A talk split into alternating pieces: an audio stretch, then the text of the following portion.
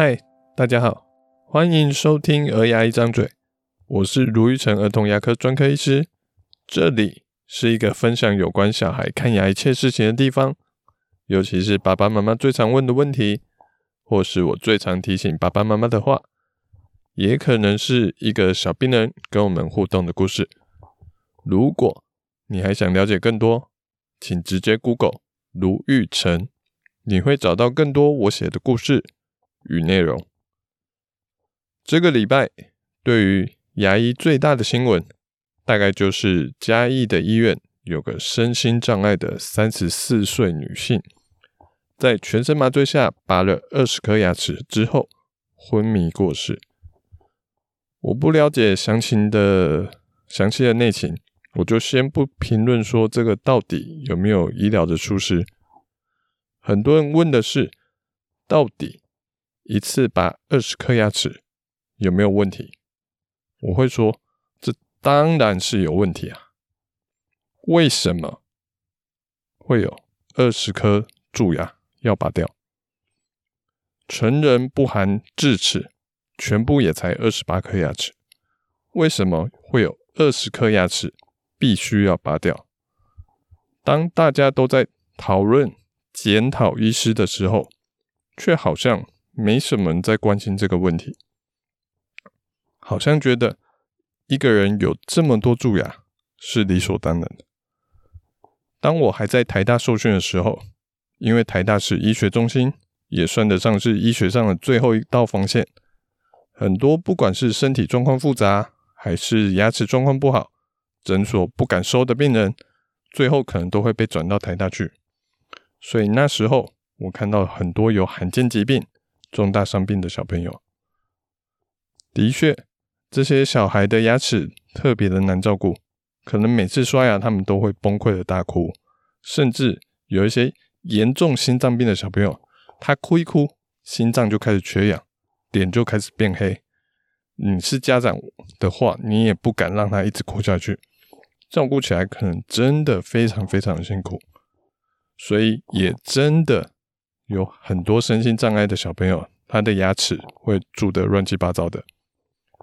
但是让我印象最深刻的一个病人，是一个有严重心脏病加上脑性麻痹的一个患者。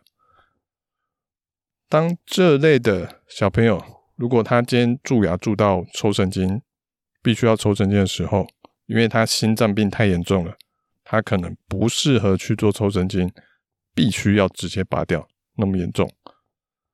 可是呢，这个病人他的牙齿，我检查之后发现非常的漂亮，一颗蛀牙都没有，甚至不只是没蛀牙，他的牙齿干干净净的，哦，会闪闪发光，上面什么牙菌斑、牙垢都没有，非常的干净。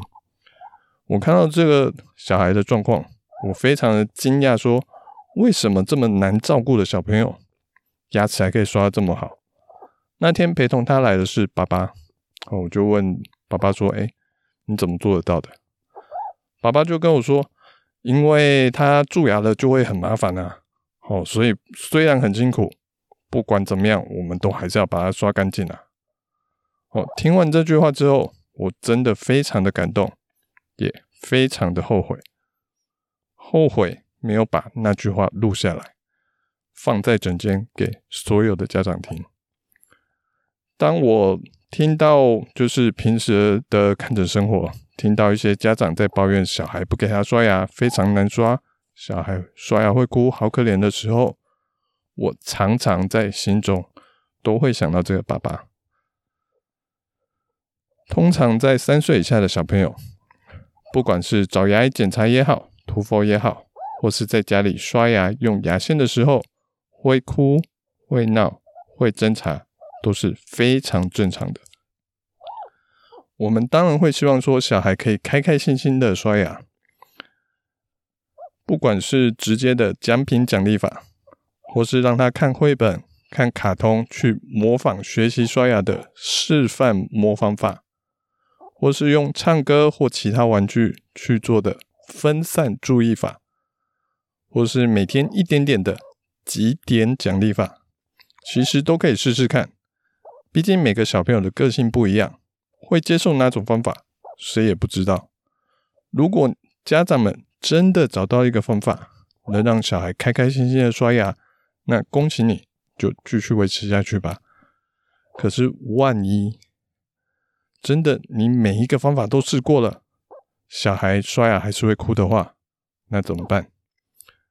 这个问题其实我每天都会被爸爸妈妈问到，而我都会去请他们想象一个画面，我都会跟他们说：“爸爸妈妈，我知道哦，小孩刷牙都会哭，你们照顾得很辛苦，而且看到他们哭，相信也会心疼，对吧？不过你们可以先想象一个问题：如果今天小孩刷牙都会哭了，那……”他要治疗蛀牙的时候，你觉得他会乖乖的吗？那万一他不刷牙之后真的蛀牙的时候，又应该要怎么办呢？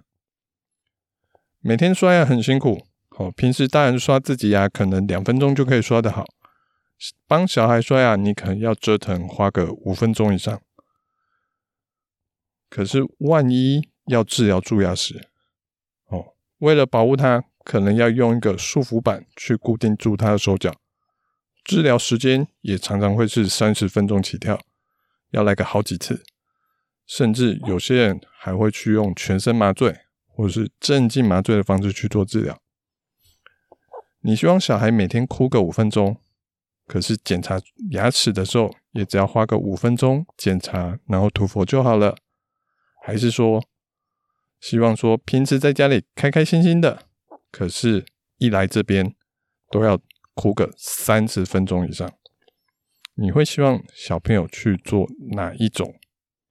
上次有一个家长，小孩他有一个牙缝的蛀牙，我让他选择是要用五分钟，不用上麻药，不用挖蛀牙，就直接用个牙套套起来，能撑个五年以上的牙套，还是说就是。我们就用补牙齿的方法，可是要上麻药，时间会比较久，要挖蛀牙，大概会花个二十分钟。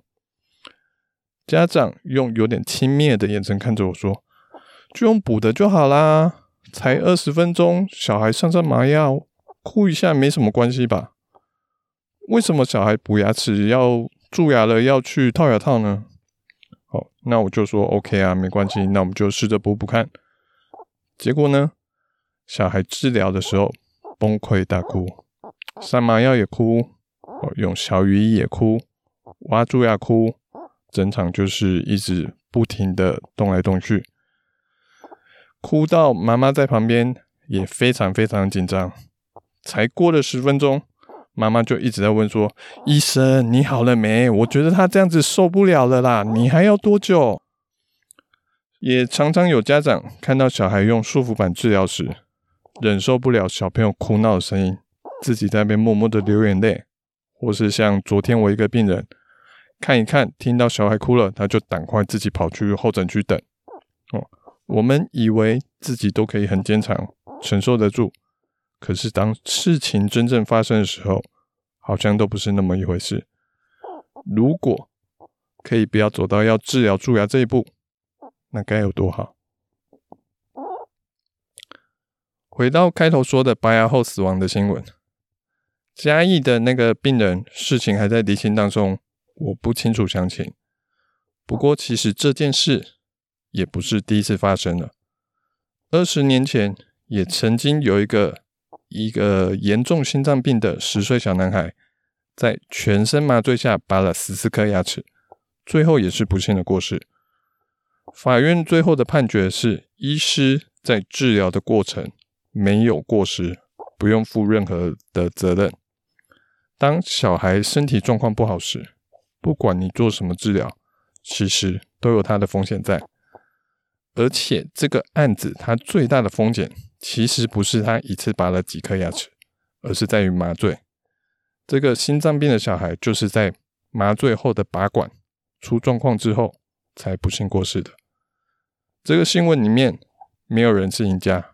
全都是输家，家长们他失去了一个小孩，医师也经过八年的诉讼的纠缠，才终于得到一个清白。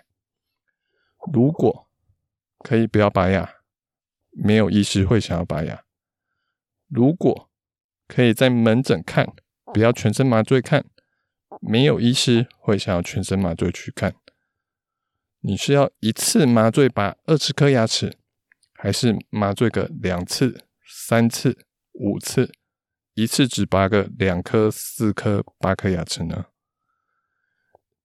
医师们通常都会选择一次麻醉就好，因为麻醉的风险会高出拔牙的风险许多许多。不过，身为儿童牙医，我会选择另外一个答案，那就是。每三到六个月就帮小孩检查一次牙齿，该涂氟的就涂氟，该治疗的就治疗，不要让自己只剩下拔牙这个选项，那才是对小孩最好的照顾。我是卢玉成儿童牙科医师，我们下次见，拜拜。